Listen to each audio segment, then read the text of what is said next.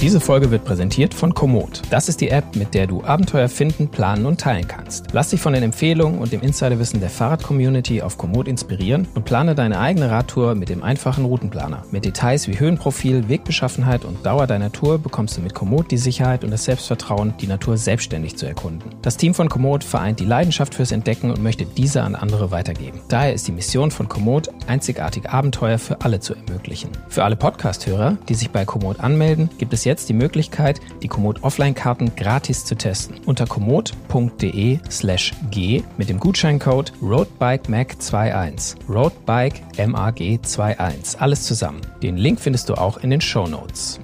Faszination Rennrad, der Roadbike Podcast.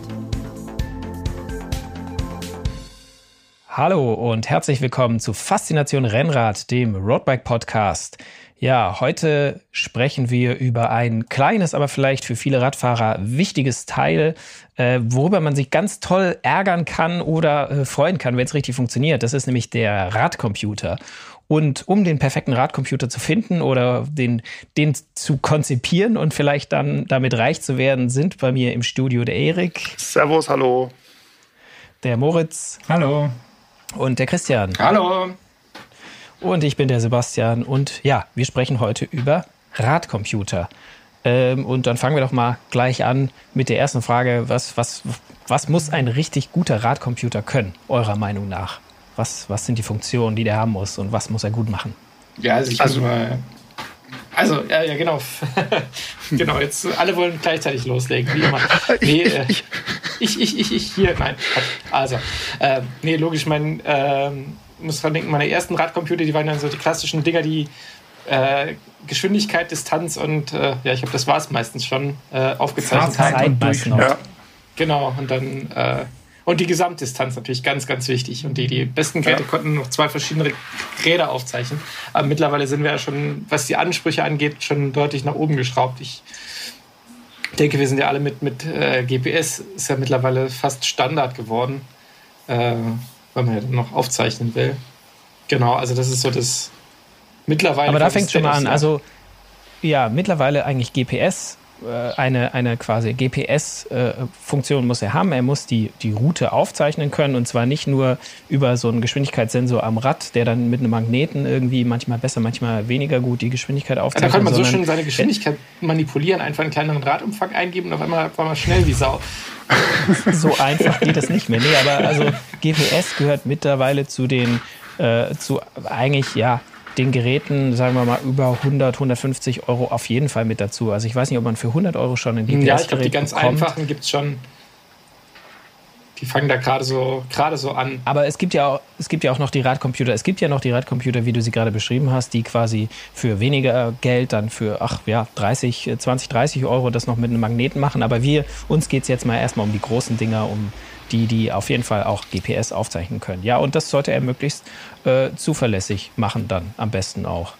Genau, ja, ich meine, ich glaube auch GPS, also für, für ambitionierte Radsportler, bieten die halt einfach einen riesen Funktionsumfang, um mal die Frage zu beantworten, muss es denn überhaupt sein?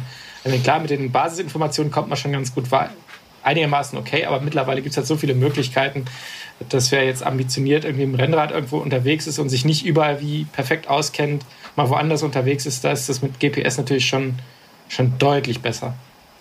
Was, was genau, weil du hast ja eigentlich immer eine Karte dabei und kannst immer noch mal gucken, hey, geht die Straße äh, da hinten in die richtige Richtung weiter oder eben nicht. Das könnte man auch auf dem Smartphone machen, aber den Radcomputer musst du nicht extra rausholen und entsperren und, äh, und so weiter.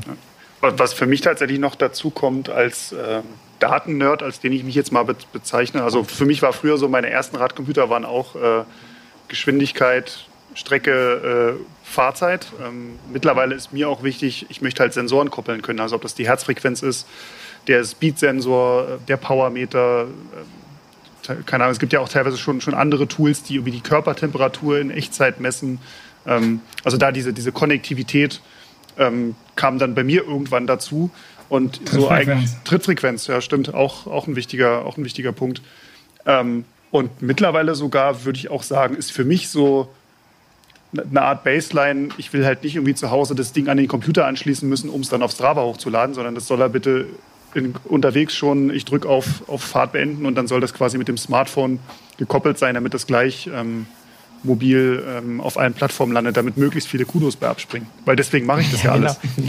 ja, und wenn man schnell hochlädt nach so einer irgendwie Fahrt, die viele Leute gemacht haben, wer früher hochlädt, der landet vorher vorne in der Rangliste. Ja, also ja. wenn quasi jemand, äh, du, du hast dann noch quasi den Pokal oder das Krönchen, obwohl es dir dann vielleicht jemand, der mit dir gefahren ist und es später hochgeladen hat, die dann sofort wieder weggenommen hat. Aber unter der Aktivität sieht man zumindest noch, hey, ich habe den Pokal, zweitschnellste Zeit oder sogar die Krone, wer weiß. Ja, vor allem äh, noch in, in Zeiten vor, vor Homeoffice konnten die Kollegen sehen, dass man da ist, wenn man selber noch unten in der Dusche war. Du wussten schon, okay, der Kerl ist, ist da, er ist angekommen, die Fahrt ist beendet und du bist gerade noch unten in der Dusche.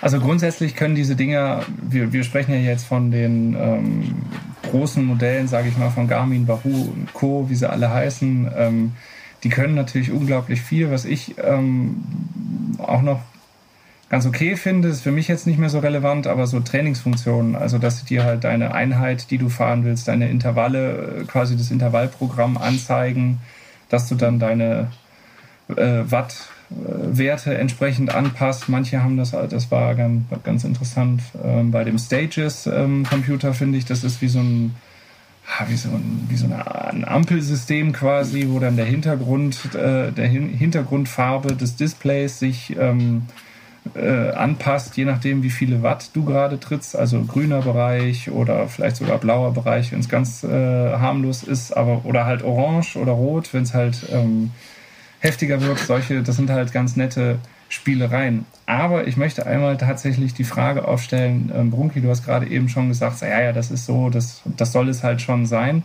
Die philosophische Frage, wie viel braucht man eigentlich tatsächlich wirklich von diesem Zeug und nutzt man das Potenzial, was diese Geräte eigentlich bieten, auch tatsächlich aus oder fährt man da nicht auch unglaublich viele Funktionen völlig ungenutzt durch die Gegend? Weil man unter, unterm Strich, das ist nämlich meine These, um meine Antwort direkt schon mit in den Raum zu stellen, unterm Strich ist meine These, man braucht eigentlich nur so ein paar ganz basale Funktionen und eigentlich geht es nur darum, das Ding auf Strava hochladen zu können, oder? Ja, also so. du würdest damit sagen, dass die Top-Modelle unter den Radcomputern, ich nenne jetzt extra mal keine, keine Marke und kein Modell, dass die quasi so die SUVs, die, Stadt, die nur in der Stadt gefahren werden, unter den Radcomputern sind. Also die haben äh, eine super Bodenfreiheit und eine Reichweite von 1000 Kilometern und werden trotzdem nur zum Supermarkt gefahren. So, so, so möchtest du, da, passt da diese Analogie. Das ist ja, das eine ist, sehr passende Metapher. Das ist bei Moritz halt der Fall, dass die nur bis zum Supermarkt gefahren werden. Aber also es stimmt schon, das Ding ist halt bei diesen Funktionen, glaube ich, auch so ein bisschen, natürlich möchtest du, das, damit wird das Gerät auch verkauft mit, mit vielen Funktionen. Also der mit äh, 50 Funktionen ist natürlich auch der bessere Computer als der mit nur 40 Funktionen. Und dann ist halt immer schwierig, weil es gibt vielleicht doch dann, ähm, also ich, es gibt sicher viele Funktionen, die ich nicht nutze, aber wo ich mir gut vorstellen kann, dass die doch nicht wenige andere nutzen. Also was die zum Beispiel die Trainingssteuerung angeht, ich mache halt ich, ich weiß, ich sollte, um schneller zu werden, aber ich mache halt draußen oder im Sommer keine strukturierten Trainingseinheiten. Die mache ich äh, im Winter auf der Rolle und da habe ich einen Laptop, äh, wobei viele Radcomputer auch quasi deinen Smart äh, Rollentrainer steuern können. Also du kannst da eine Einheit drauf machen und der steuert dann. Das, das ohne Laptop und ohne Swift-Account, das geht, geht ja auch. Aber das ist eine Funktion, die ich eigentlich selten bis gar nicht nutze und aber wo ich mir gut vorstellen kann, dass das für, ja, wie Erik schon gesagt hat, dass das für viele Leute dann doch wichtig ist, weil die eben ein strukturiertes Training haben. Da ist es, glaube ich, schwer zu sagen, was, was braucht man und was nicht. Aber ja, manche Leute kaufen sich dann vielleicht das Topmodell, obwohl es ja, gut, ich meine, dafür gibt es ja halt auch nicht nur einen GPS-Radcomputer, dafür gibt es halt dann die ganze Range, die halt dann entsprechend mhm. downgegradet ist, die ganz einfachen. Ich meine, wenn man es wenn ganz genau nimmt, die allermeisten Handys, Smartphones äh, können genau dasselbe auch. Also die zeichnen dir auch dann den GPS-Track auf, wo du gefahren bist. Äh, mit, mit einer Strava-App kann man mittlerweile ja auch ganz gut äh, Bluetooth-Sensoren koppeln, also Herzfrequenzen, sowas funktioniert ja darüber auch. Das könnte man sich quasi das Ding in die Trikottasche packen und zeichnet dann auf und fährt vorne quasi komplett ohne. Das geht ja auch. Eine äh, extrem cleane Optik, die auch äh, was für sich hat, wie ich finde. Wenn der Lenker halt, wenn da halt nicht so ein Trümmer dran ist. Weil dezent und klein sind die Geräte jetzt nicht unbedingt. Hm, da gibt es ja schon noch kleinere. Also du kannst natürlich so, so einen halben halbes Tablet vorne spazieren fahren, wie die ganz großen, oder halt dann gibt es auch die kleineren, kompakteren Geräte. Also da gibt es ja schon für, für jeden Geschmack was. Ähm, ich, ich kann mich da echt noch super an eine, an eine Situation erinnern. Da hatte ich noch, da hatte ich zwar schon einen Radcomputer, der mich navigieren konnte, aber der hatte irgendwie öfter mal Probleme und dann stand ich irgendwann da und ähm, die, die Navigation fiel aus und dann habe ich wirklich das Smartphone genommen und habe halt bei Google Maps eingegeben, wo ich halt hin will, weil ich, äh, das, das war damals in Köln und da kannte ich mich äh, nicht so aus. Und dann weiß ich noch, wie ich das Handy hinten in der Trikotasche hatte, aber halt diese Sprachsteuerung angemacht habe, dass das Handy sagte, jetzt links, jetzt rechts. Und dann stand ich wirklich an der Ampel und ein älterer Herr mit normalem Stadtfahrrad stand neben mir und auf einmal sagte das Handy laut aus meiner Trikotasche in 100 Metern rechts abbiegen. Ähm, der, der, hat mich dann sehr äh, verwirrt angeguckt und dann meinte ich so, ja, Entschuldigung, ich komme nicht von hier, ich muss mich halt irgendwie navigieren. Aber ist er denn nämlich da, ich hoffe, er hat die Aufforderung verstanden und ist dann in 100 Metern rechts abgebogen, egal wo er hin wollte. ich weiß nicht, ob, das, ob er glaubte, das galt ihm, keine Ahnung das, das Problem mit dem Smartphone, aber das ist mittlerweile auch nicht mehr so. Ich erinnere mich auch, dass ich äh, zu Zeiten, wo ich keinen navigationsfähigen Radcomputer hatte und mal von Stuttgart nach Mannheim gefahren bin und den Weg auch nicht kannte und habe mich dann vom Smartphone navigieren lassen. Damals war, und ich glaube mittlerweile ist das auch immer noch ein Problem, dass die Smartphone-Akkus jetzt nicht äh, oder deutlich kürzer durchhalten, wenn man das Display zum Beispiel auch immer anhat als so ein Radcomputer. Ein Radcomputer, oh. der kann immer, äh, kann immer anbleiben, aber äh, das, das Handy da muss ich auch ein bisschen Akku sparen und so. So wie Erik gemacht hat, ist natürlich clever, dass das quasi nur die Sprach-Navi äh, hinten und das Display ist dann aus, dann hält es auch ein bisschen länger, aber der Radcomputer hat schon unterwegs, man hat noch jemanden, der sich mit einem unterhält. Also kann, kann, auch mal antworten so, hey, Siri, nein, ich möchte aber äh, gerade ausfahren. Aber die bei 1000 Podcasts äh, wurde jetzt der Podcast unterbrochen und es, äh, Siri erzählt einen Witz für die. Die, ähm, nee, aber es ist, ist schon so, dass, dass die Radcomputer halt das, was sie machen sollen, auch dann doch nochmal besser können als ein Smartphone, hätte ich jetzt gesagt. Wegen eben der, klar, die haben nicht so ein tolles Display, aber Google Maps ist auch für Fahrradfahren jetzt nicht unbedingt die beste Navi-App, auch wenn die Radrouten können. Aber gut, man könnte sich da auch von, von Komoot oder so die können ja auch eine Navi Sprach, also Sprachansage bei der Navigation machen, das könnte man schon umgehen. Aber wir können ja mal einfach mal die Leute so ein bisschen äh, abholen und mal ein bisschen durchgehen, was es denn gerade auf dem Markt gibt, jetzt von den großen und den kleineren ähm, Anbietern und äh, können ja auch vielleicht schon mal sagen, welche wir davon schon ausprobiert haben und welche unseren den Roadbike-Daumen bekommen, nach oben oder nach unten. Ähm, der Platzhisch ist, würde ich sagen, äh, Garmin. Da widersprecht ihr mir im Moment noch nicht, oder doch? Ich würde fast schon sagen, dass geteilter Platzhirsch, oder? Ja, ich glaube, Wahoo ist da schon, schon sehr nah dran. Also ich weiß nicht, wie, wie sich das dann, habe ich noch keine empirische Studie gemacht, wie sich so die, die Marktanteile aufteilen, ob das 50-50 ist, ob Garmin. Was ich konstatieren muss, ist natürlich, dass Garmin noch ein deutlich größeres Produktportfolio hat, was, was Radcomputer angeht. Das geht ja von den ganz kleinen, ich glaube 130 geht es los bis über 530, 830, 1030, 1030 plus. Die, da gibt es schon, glaube ich, größeres Angebot an, an verschiedenen Abstufungen, an verschiedenen Größen mit verschiedenen Ausstattungen. Da ist Wahoo noch ein bisschen schlanker aufgestellt, was jetzt nicht besser oder schlechter ist, aber die sind einfach nicht ganz so in der, der Bandbreite. Dafür ist äh, bei Garmin auch die, die Bandbreite, was die Preise angeht, äh, also größer. Also der, der, äh, ich habe das mal gecheckt noch äh, vor, vor der Sendung, dass der das Topmodell, der 1030 Plus, der ähm, mit wenig oder keinem Zubehör, ich weiß nicht, ob da überhaupt sogar, ich glaube, da ist auch kein Pulsgurt dabei, sondern nur die Radhalterung tatsächlich. Auf, auf Garmin werden da schon äh, 599 Euro abgerufen. Klar, den kriegt man im Internet, wie es mit so Elektronik oft so ist, kriegt man den wahrscheinlich auch ein bisschen günstiger, aber 600 Euro ist, ist eine Ansage. Dafür kriegt man natürlich auch ja, das Topmodell, das alle Funktionen, die Garmin anbietet, hat.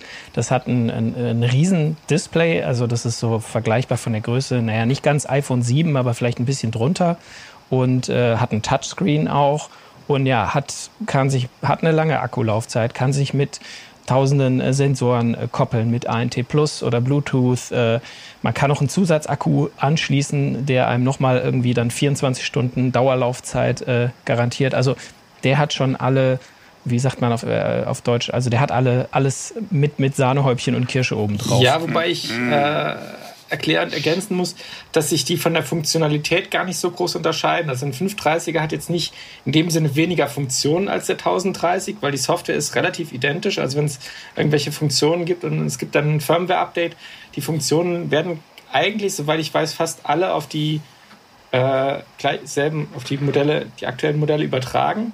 Äh, Vielleicht nicht sofort, aber die werden dann nachgezogen äh, oft. Genau. Und die, die, die, größten Unterschiede sind halt echt so in, in der Displaygröße.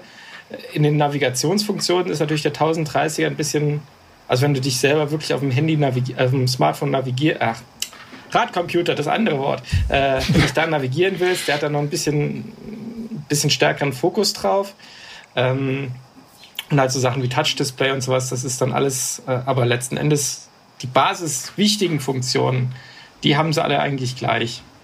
Also einen barometrischen Höhenmesser Barometrischen ist Höhenmesser, eigentlich da in der Sensorenkopplung, Auswertung von Steiggeschwindigkeit, Sonnenaufgang, Sonnenuntergang, Akkulaufzeit, äh, Konnektivität mit dem Smartphone, mit den Powermetern etc. pp. Das haben die eigentlich alle relativ identisch.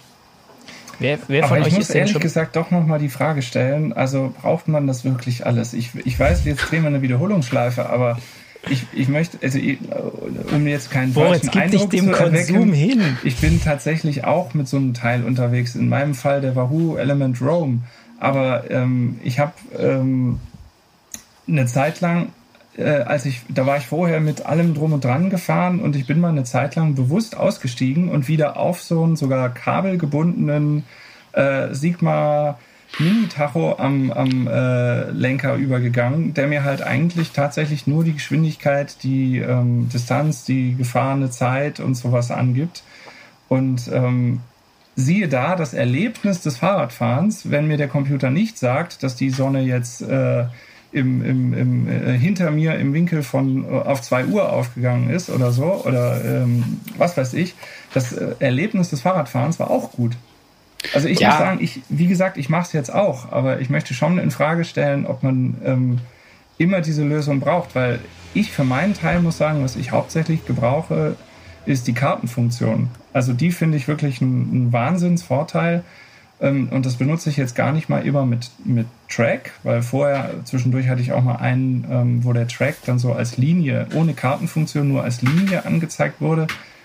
Also da würde ich sagen, da dann von abraten, weil entweder macht man das halt, äh, navigiert man sich nach Karte und nach gesundem Menschenverstand und eigener Orientierungsfähigkeit, oder man hat den Track in der Karte drin, weil diese Linie, die, die bringt nichts. Aber ich mhm. nutze die Karte zum Beispiel auch ohne Track. So, also ich gucke mhm. dann halt einfach drauf und sage, okay, wo, wo geht's jetzt lang und wo könnte ich dann nochmal herfahren? Und ich nutze es auch zum Ausprobieren.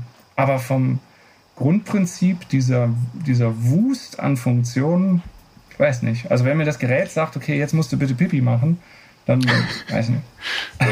Jein. Also, also gibt es ja, gibt's ja insofern, dass es dir zumindest sagen kann, hör mal, du musst mal wieder was trinken, wenn du das eingestellt hast in den, in den Funktionen, dass du quasi einen Trinkerinnerungsalarm hast. Ja, aber, aber ganz ehrlich, da kann also, ich doch gerade noch selber drauf kommen einerseits kann ich das nachvollziehen, was du sagst, weil ich das Gefühl habe, ich benutze auch, also wie du gesagt hast, mit der Karte, die Kartenfunktion, da, das ist, finde ich, auch mein Hauptbildschirm sozusagen, den ich am meisten nutze. Ähm, ich gucke aber auch auf die anderen drauf und ich muss sagen, ich habe das Gefühl, dass ich tatsächlich deutlich mehr nach unten schaue, als nach, also nicht mehr nach unten als nach vorne, aber mehr nach unten als ohne Radcomputer. Und ich das manchmal auch ein bisschen störend empfinde, aber es wäre für mich jetzt kein Grund, ohne Radcomputer loszufahren, weil ich die, den Mehrwert, die der, der die Funktionen, den die Funktionen bieten, den finde ich, der überwiegt quasi das, dass ich auch ein bisschen mehr abgelenkt bin. Aber ich, also ich kann nachvollziehen, äh, aus welcher Richtung dein, dein Gedanke kommt. Ob wir das, ob man das nicht irgendwie vielleicht dann doch das einen zu sehr ablenkt. oh, jetzt, jetzt melden sich alle. ganz, ganz kurz dazu, was du jetzt sagst mit dem nach unten gucken, das finde ich interessant, weil das beobachte ich bei mir auch und vielleicht äh, kennt ihr oder die äh, Zuhörerinnen und Zuhörer kennt ihr ja auch dieses Video, äh, was im Internet mal kursierte von dem guten Mann, der äh, aus dem Auto heraus von hinten ein parkendes Auto filmt quasi nach hinten und es nähert sich ein Radfahrer, der ganz emsig auf seinen Computer rumtippt und dann halt einfach ungebremst hinten mit in die Heckscheibe knallt, aber äh, trotzdem ja. halt auch einfach gegen das, Auto, gegen das stehende Auto nagelt. Und ja, da sei die Frage ja doch erlaubt, ob der Blick in die Natur und auf den Verkehr nicht nur äh, schöner, sondern auch sicherer ist. Wahrscheinlich. Ja, Was, was ich, ich mich tatsächlich gerade gefragt habe, wenn du von diesen ganz alten Radcomputern sprichst und wenn ich so an meinen ersten, ich weiß nicht, das war so ein 15-Euro-Radcomputer, also wirklich noch kabelgebunden. Also zum einen passt, glaube ich, die Halterung für die Dinger gar nicht mehr die, auf die modernen Rennrad-Cockpits. Ähm, ja gut, es gibt, aber die gibt es ja auch in modernen. Also das, da muss man ja nicht zwangsläufig jetzt eins von vor zehn Jahren nehmen. Das stimmt. Aber dann habe ich mich auch gefragt, wenn man diese, diese Kabelgebundenen nimmt, wo dann noch das Kabel irgendwie runter zum, zur Gabel irgendwie laufen muss, damit dort der Speichenmagnet das, das nehmen kann, dann hast du so ein, so ein schönes, modernes Rennrad, aufgeräumte Optik, alle Züge und Kabel sind innen verlegt und dann hast du da dieses, dieses 15 Euro Radcomputerkabel da rum, rumzubammeln. Ähm, habe ich mir jetzt gerade so von meinem inneren Auge vorgestellt, wie das wohl aussehen würde und was wohl die, die Style-Polizei dazu sagen würde. Ja, ja, ist natürlich ein Skandal. Ja. ja, ich meine, dann hast du noch den, das, das Kabel, was runter zum, zum Tretlager geht für den Trittfrequenzsensor. Das ist ja nochmal die, die, war ja die Krönung bei mir früher. Ja. Das dann noch dreimal ums Unterrohr gewickelt, damit die nicht, nicht drin verhedders unten. Aber was ich noch sagen wollte zu den ganzen Funktionen, Moritz, ich meine, die Gewissensfrage ist ja die, äh, du hast das Rad geputzt, Kette geölt, äh, du bist umgezogen, eingecremt, du fährst los, willst deinen Radcomputer einschalten und äh, stellst fest, scheiße, Akku leer. Was machst du? Fährst du trotzdem oder sagst du, scheiße, ich kann es nicht aufzeichnen, ich bin quasi digital nicht existent, ich fahre nicht. Gewissensfrage. Ja, mal, dann kann man das doch, dann kann man das doch noch mit dem Smartphone. Was ja, seid denn ihr für, also, für, das ist für so technische Analphabet? Ähm, nee, also, aber die, die, aber dieses, also das, ich glaube, das ist ein, ein Thema nochmal generell für, für, für einen richtigen Roadbike-Stammtisch, weil ich habe auch, ich bin auch schon irgendwie einen Kilometer gefahren, habe nochmal angehalten, weil ich festgestellt habe, dass sich mein Radcomputer, einer meiner zwei Radcomputer, die ich dabei hatte, partout nicht mit dem Wattmesser koppeln zwei wollte. Gleich. Ja, einer für quasi Aufzeichnung und Upload und der andere nur für Karten und so. Äh, das, da sprechen wir ein anderes Material. Aber auf jeden Fall, ähm, dass das halt dieses, ähm, ja, dass ich dass mich das so genervt hat und ich konnte dann einfach, und das, da, da habe ich auch mich selber ertappt, ich konnte nicht abschalten und sagen, hey, es ist mir egal, sondern ich habe mich über geärgert, dass die Technik, dass ich nicht Herr der Technik war. Und die Technik, die soll sich nämlich mir unterwerfen, die soll, die soll mein Leben leichter machen und nicht schwieriger.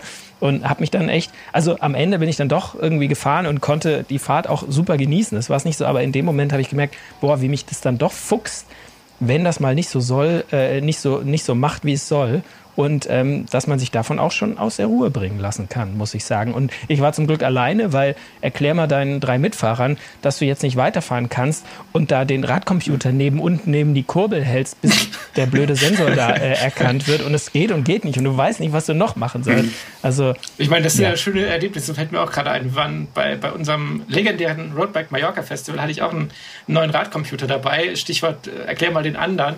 Äh, wollten, hatten dann die Gruppe gerade zusammen, wie das halt immer so ist. Einer kommt noch, einer muss noch Pipi machen, dann fährst du endlich los. Dann willst du deinen Radcomputer, der sich zwischendurch ausgeschaltet hat, wieder starten. Und dann äh, Firmware-Update, Updating und dann fährt dir halt erstmal gerade ein Firmware-Update hoch und denkst, scheiße, du kannst ja jetzt hier nicht stehen bleiben. Ein Prozent, zwei Prozent, drei Prozent und denkst ja, hinne. Äh, du, du, hängst dann so zwischen Arsch und Eimer und willst eigentlich hinterherfahren. Also sagst, ey, das Ding ist noch nicht fertig, ich weiß nicht, wo es lang geht. Äh, mach mal. Und das sind dann so die, die schönen also, Erlebnisse. Dann kannst du ja noch einen Krampf simulieren oder irgendwie. ja, genau. Ja. Aber außer Aber so, hier so, nimmt dir keiner einen Krampf nach zwei Kilometern ab. Aber genauso passiert äh, einem Kollegen beim Start des ähm, Stella Ronda Hero Mountainbike Marathons in der Startaufstellung wollte sein, hat sein Garmin extra lange ausgelassen, weil die Batterie schon ein bisschen schwachbrüstig war. Angeschaltet, ja, Firmware-Update. Irgendwo im ersten Anstieg hat er dann äh, seinen, mhm. seinen Dienst aufgenommen, aber da fehlte natürlich dann der Start. Und bei so, einer, Fehlten die 300 so einem Event, ja. da ist das, da ist ja genau, wo es gleich am Anfang direkt hochgeht, das ist, äh, wurmt einen natürlich schon. Aber wir sind, also äh, ja, ich habe hab schon, den Ablauf torpediert. Wir waren ja eigentlich. Nein, nein wir, sind, wir sind die Meister der Abschweifungen. ja, genau. Also wir, wir, wir hatten gerade, dann wären wir jetzt bei Yahoo, genau. äh, Wahoo, oder? Bei Yahoo. Nee, wir hatten ja, also, oder nochmal um zu rekapitulieren, es gibt dieses Topmodell 1030, 600 Euro muss man dafür schon löhnen, laut Liste. Aber wie äh, Christian schon gesagt hat, es gibt auch drunter, es gibt den 830, der ist äh, kleiner, äh, hat aber auch ein Touchscreen und innen drin ähnlich die gleichen Funktionen. Vielleicht ist da ein bisschen weniger Speicherplatz und wenn man dann nach Südamerika will, muss man sich andere Karten äh, draufspielen ja, und dafür Akkulaufzeit unterscheidet sich ein bisschen, aber im Prinzip sind genau. beispielsweise der 830 und der 530 quasi identisch, nur dass der 830 halt ein, ein Touch-Display hat. Selbst von der Größe tun die sich, glaube ich, wenn man die direkt nebeneinander legt, tun die sich nicht viel.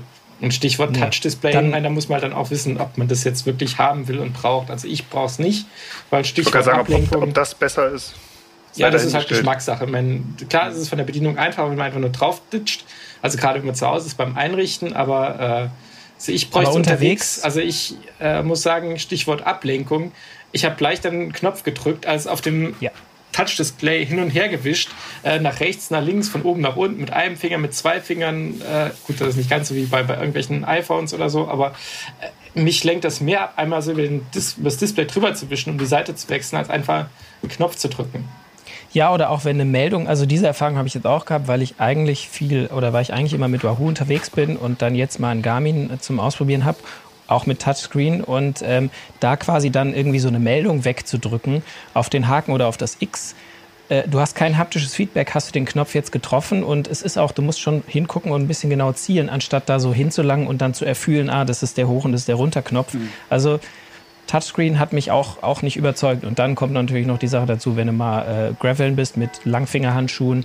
Äh, wenn es regnet, ja auch mal im dann Sommer. ist das Display nass, dann hast du deine Finger nass. Also das ist alles so ja, also ich bin da kein großer Freund von.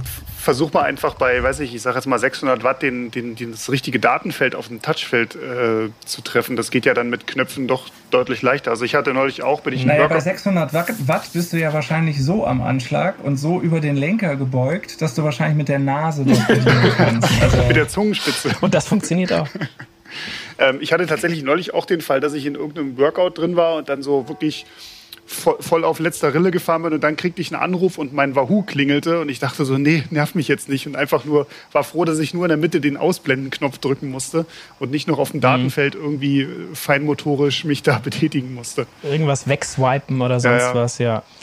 Also bei, bei, bei, bei ähm, Garmin gibt es noch, wir hatten den vorhin mal kurz, den 130 Plus, das ist so das kleinste Gerät, das ist, äh, kostet ungefähr 200 Euro, ähm, hat kein Kartenmaterial, aber sonst sehr viele Features. Also es kann auch dir einen Track anzeigen, also Navigation, halt eine, das ist eine schwarze Linie auf weißem Grund, ist immer, finde ich, ein bisschen schwierig. Also das möchte ich eigentlich auch nicht mehr machen müssen, jetzt wo ich weiß, wie einfach das mit Kartenmaterial äh, auch ja, ist. Aber das kann halt, auch... Äh, ist das jetzt eine Kreuzung, ist es eine Abzweigung, wie stark ist jetzt der Knick? Nur eine Kurve, hat, ja. Das kennt ja jeder die, die Situation einen Weg und, gehabt und äh, meinte jetzt die rechte oder die linke, dann fährst du in die linke rein, dann zeigt er dir nach 200 Metern an, ups, Dreck verlassen, dann drehst du wieder rum und fährst dann in die andere Richtung. Also das ist immer so dieses, dieses Nerv, Nervzeug. Ja, und, und aber ansonsten hat er schon sehr viele Funktionen. Also der kann dir Anstiege anzeigen, die dann auf deiner Route liegen, in verschiedenen, äh, mit verschiedenen äh, Steigungsgradienten, äh, die dann so schraffiert sind und kann ein strukturiertes Workout dir auch machen. Also der kann schon auch relativ viel. Aber Gehen wir mal, wie Moritz gesagt hat, jetzt mal zu Wahoo. Das ist alles ein bisschen schlanker, was die Modellpalette angeht, weil da gibt es eigentlich im Moment nur noch zwei Modelle. Es gibt den Wahoo äh, Element Roam, das ist das Topmodell, der jetzt aber schon irgendwie ja, zwei Jahre alt ist, glaube ich. Also seit zwei Jahren auf dem Markt ist. Und jetzt kam ganz neu eine neue Version des schon bekannten Element Bold. Das ist quasi das kleinere Modell und der wurde jetzt aber innen aufgewertet. Der hat jetzt auch einen Farbbildschirm mit sogar noch mehr Farben und mehr Speicherplatz und äh, kann jetzt auch ein paar Sachen, die vorher nur das Topmodell konnte. Und die kosten ja das Topmodell der Roam so um die 350 Euro und äh, der Element Bold, der neue, ich glaube 280 Euro. Liste, wie gesagt, ist ja meistens ein bisschen günstiger. Aber ja, äh, Erik, du hast schon gesagt, du bist eigentlich eher so der Wahoo-Fahrer. Du willst jetzt wissen, warum, nehme ich an.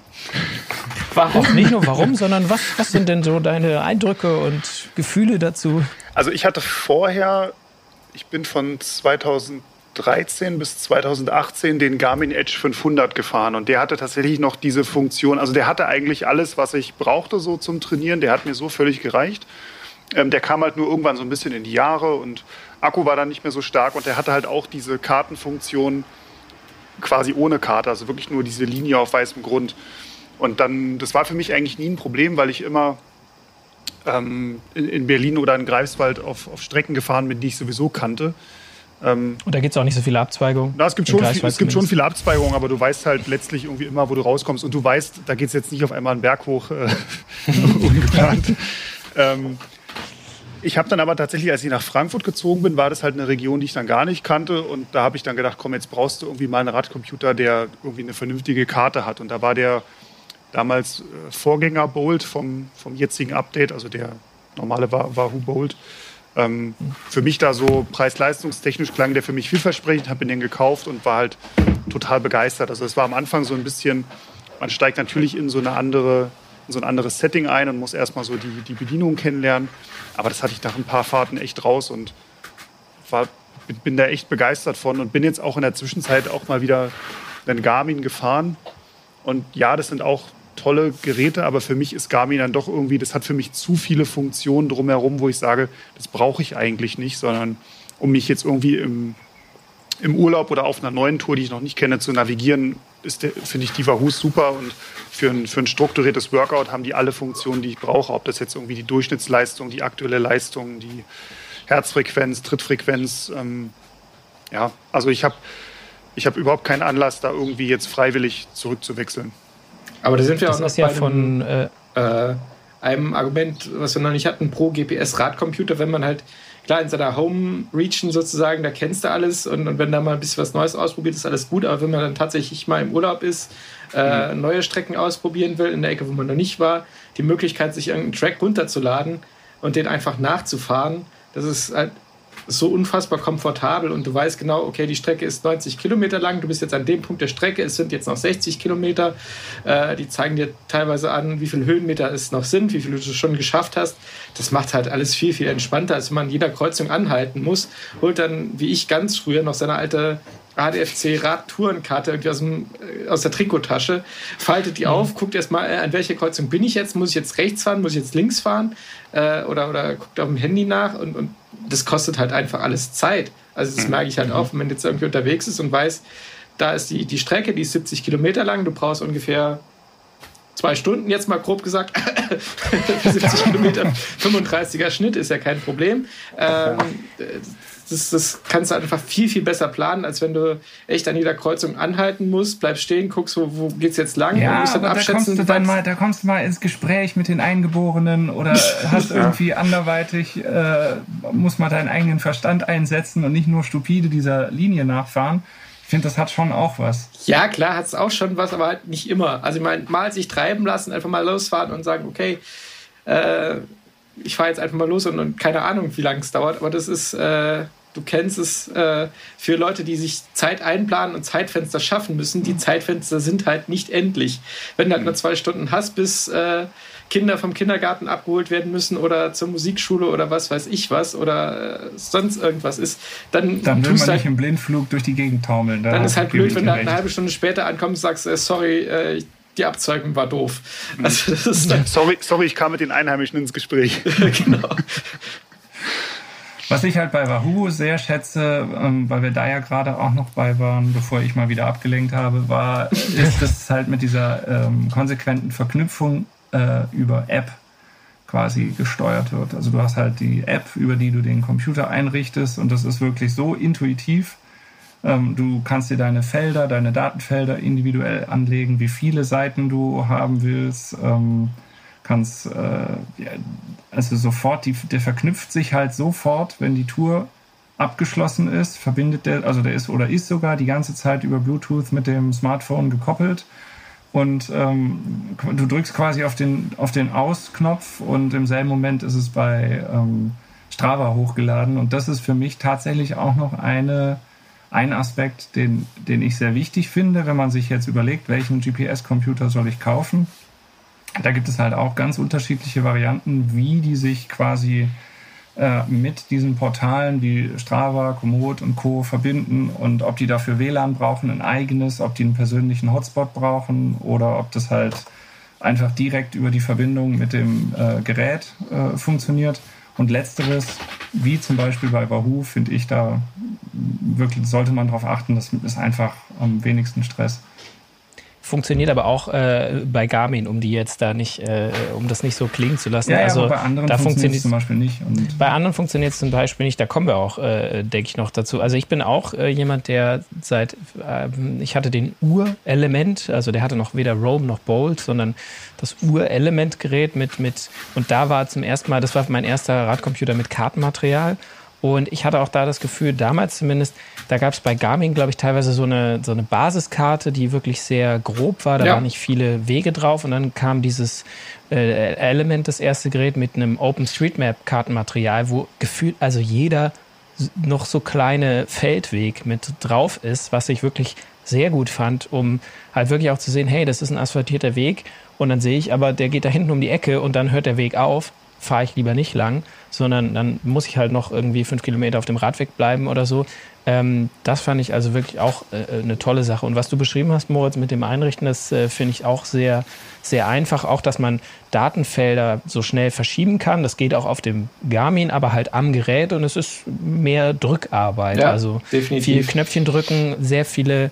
Bei Garmin gibt es schon eine, eine tiefere äh, Menüebene in den Einstellungen. Also gehst in die Einstellungen, dann gehst du in die Aktivitätseinstellungen, dann gehst du da in die Bildschirmeinstellungen, dann gehst du da äh, noch in einen Bildschirm und sagst dann, ja, da die, also du gehst 17 Schritte runter, bevor du irgendwas verschieben kannst. Mhm.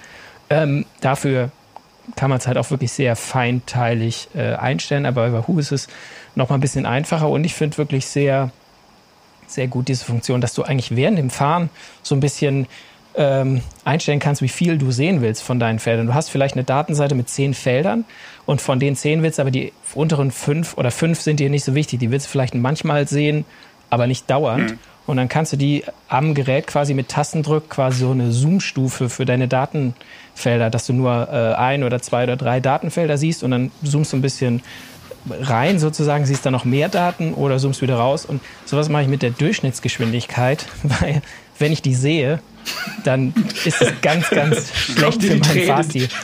Nein, dann ich, ich versuche dann und wirklich so, und das kann ich nicht abschalten. Das, das, dann bin ich bei 24,9 und dann denke ich, das kann doch nicht sein. Und dann fahre ich mich da irgendwie kaputt irgendwie bergauf, damit das nicht weiter sinkt. Und ähm, anstatt dass ich die ausblende, dann, dann lässt mich das komplett kalt. Und dann sehe ich, und am Ende kommt es eh meistens, äh, ist ja auch eh egal, wie schnell man im Durchschnitt war, so äh, wenn es eine schöne Tour war. Aber mhm. ja, das finde ich auch so, ein, so ein quasi so ein kleiner Unterschied, der mir bei dem einen Hersteller ein bisschen besser gefällt, wie das umgesetzt wurde, als bei dem anderen. Ja, wobei ich dann für, ja.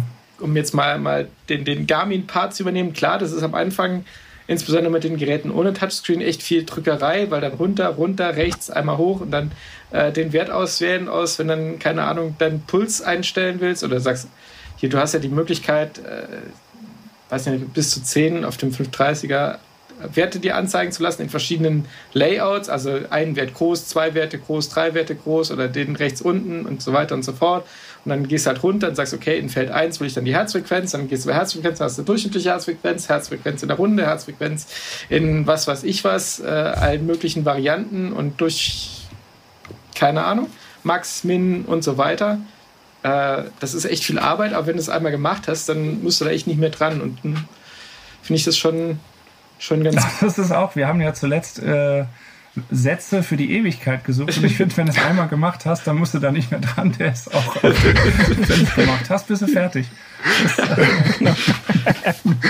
der, der, der, erste, der ja, erste Schritt, den du machen musst, ist auf jeden Fall den, den, den Signalton von den Tasten aus, weil sonst wird echt alles wahnsinnig, weil da gibt es für jeden Tast piep, piep, piep, piep, piep, piep, piep, piep, piep, piep.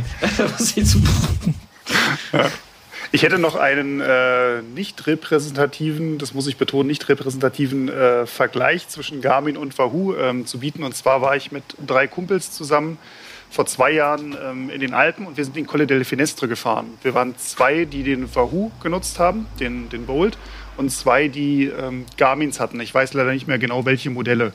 Und wer den Colle delle Finestre so ein bisschen kennt, das ist ja eine sehr schmale Straße ähm, bei, bei 9 Prozent viele Haarnadelkurven auf sehr engem Raum im Wald. Also fürs GPS wirklich Höchstarbeit ähm, oder Schwerstarbeit, möchte ich fast sagen. Und es war wirklich so, wir beiden, die den Wahoo hatten, hatten hinterher auf Strava eine wirklich scharf gestochene Originalnachzeichnung der Straße. Und die Jungs, die irgendwie äh, Garmin hatten, die hatten da so ein bisschen GPS-Fasching. Also es sprang von links nach rechts und irgendwie nochmal in den Abgrund und dann hoch auf den Gipfel. Also ich übertreibe jetzt ein bisschen, aber ähm, da hat man doch gesehen, dass es irgendwie Unterschiede gibt. Ich weiß nicht, ob man das jetzt wirklich, wenn man jetzt mit 1000 Fahrten das irgendwie vergleichen würde, da jetzt sagen kann, Wahoo hat das bessere GPS als Garmin. Ähm, aber das ist mir an dem Tag aufgefallen und hat mich damals so bestätigt, ach gut, dass ich auf Wahoo umgestiegen bin. Um jetzt nicht zu ja so sehr eine Lanze zu brechen für Wahoo, kann ich aber noch aus, also ich bin tatsächlich auch Wahoo-Fan, aber ich kann auch eine ähm, negative Erfahrung beisteuern, beziehungsweise nicht die eine negative Erfahrung, sondern eine kontinuierliche negative Erfahrung auch mit verschiedenen Geräten. Ähm, ich habe bei mehreren Wahoo-Geräten das Problem, dass ähm, die barometrische Höhenmessung und äh, Regen sich bei Wahoo extrem schlecht vertragen. Also ich habe äh, schon das ist aber ein ähm, generelles Problem. Ich glaube, die haben bei dieser barometrischen Höhenmessung, da ist ja irgendwo eine Öffnung, äh, wo mhm. dir den Luftdruck misst. Und wenn da mhm. halt irgendwie ein Regentropfen, Kondenswasser, irgendwas oder ein Schmutzpartikel irgendwie hinkommt, dann setzt die halt aus. Also das hatte ich bei Garmin ja, aber ich glaube, schon. die haben auch eine Erinnerungsfunktion, nämlich sobald die Luftfeuchtigkeit dann wieder ein bisschen hoch ist oder auch nur mhm. ein Tropfen irgendwo fällt, ist es direkt wieder ähm, fatal. Mhm. Und was ich da halt besonders schlimm finde, ist, dass ich das in meinem Fall am Wahoo in einen völlig absurden ähm, Anzeige der Steigungsmeter also ich mhm. habe auch die, äh, das Feld Datenfeld Steigung äh, in Prozent auf meinem mhm. äh, Wahoo dann immer eingeblendet. Und, ähm, Damit du weißt, ob es wirklich so steil ist oder du einfach nur so scheiße bist gerade. Nee, im Gegenteil. Der sagt dann immer, dass, äh, also du fährst 10% Steigung und der sagt halt, ja, okay, ist halt 1% oder äh, teilweise sogar mhm. Abfahrt. Und da, also gerade an Tagen, wo ich dann vielleicht von der Form her jetzt das Ding nicht gerade hoch fliege, erzürnt mich das dann durchaus und ich äh, ertappe mich dann auch dabei, dass ich Gespräche anfange mit dem Computer. Ich weiß nicht, ob ihr das auch kennt, aber dann äh, oh ja, das, ich also Gespräche würde ich das, das, das Gespräche würde ich das nicht nennen, sondern das sind eher etwas einseitige Ausrufe, die man dann vielleicht dem Gerät an den Kopf ja, ja, wirft, ich, oder? Ich attestiere dem Gerät quasi einen eigenen Willen und behandle es, als wäre es eine Person, die mich jetzt vorsätzlich veräppeln will. Das, hat, das, hatte, das hatte ich kürzlich in, in, Flandern, als ich den Koppenberg hochgefahren bin. Da fährst du ja dann wirklich nur noch Schritttempo und eigentlich nur so schnell, dass du nicht gerade nach links oder rechts umkippst. Und äh, da hat es dann unter den Bäumen auch ähm, einmal kurz, hat der, der Wahoo gesagt, Autopause. Und da habe ich, glaube ich, auch äh, ein, ein, zwei, ein, einen zweiwörtrigen Ausruf äh, dem Wahoo entgegengebracht mit jeweils vier Buchstaben, äh, den ich jetzt nicht wiederholen möchte.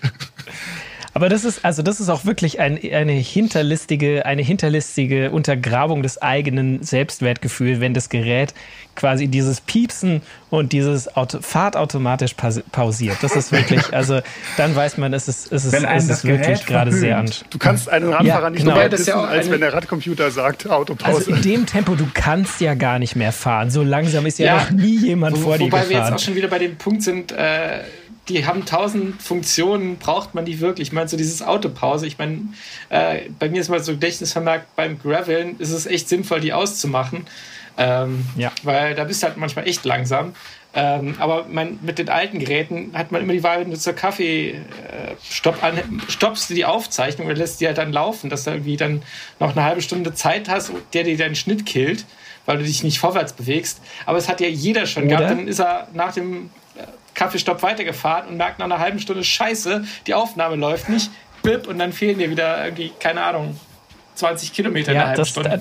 Das, 100. Das ist wirklich, also eine, eine ich meine, bei, bei, ich weiß nicht, jetzt, jetzt müsste ich mal überlegen, ich, bei Garmin kann man auf jeden Fall die die, ähm, wie soll ich sagen, die Grenzgeschwindigkeit ja. für eine automatische Pause einstellen. Und das mache ich auch so, weil ich äh, habe da keinen Garmin-Radcomputer, sondern so eine Garmin, äh, so eine, so eine Multisport-Uhr auch für, für Laufen und Radfahren. Und wenn du dann halt das zu niedrig machst, dann äh, setzt, machst du Kaffeepause und dann gehst du aber rein und nochmal Pipi machen oder dir den Kuchen an dem, am Tresen holen und dann macht er wieder Start. Das heißt, die muss quasi so, die Geschwindigkeit muss so hoch sein, dass du nicht durch Gehen erreichst, ähm, sollte aber so niedrig sein, dass du nicht am Berg äh, immer automatisch pausiert wirst. Und ich weiß nicht genau, wie es bei, bei Wahoo gibt es, glaube ich, auch nicht die Möglichkeit, quasi diese Geschwindigkeit genau einzustellen für die Autopause, sondern du kannst nur sagen, irgendwie, wenn, äh, wenn angehalten, was auch immer der als angehalten eben nimmt, oder ja.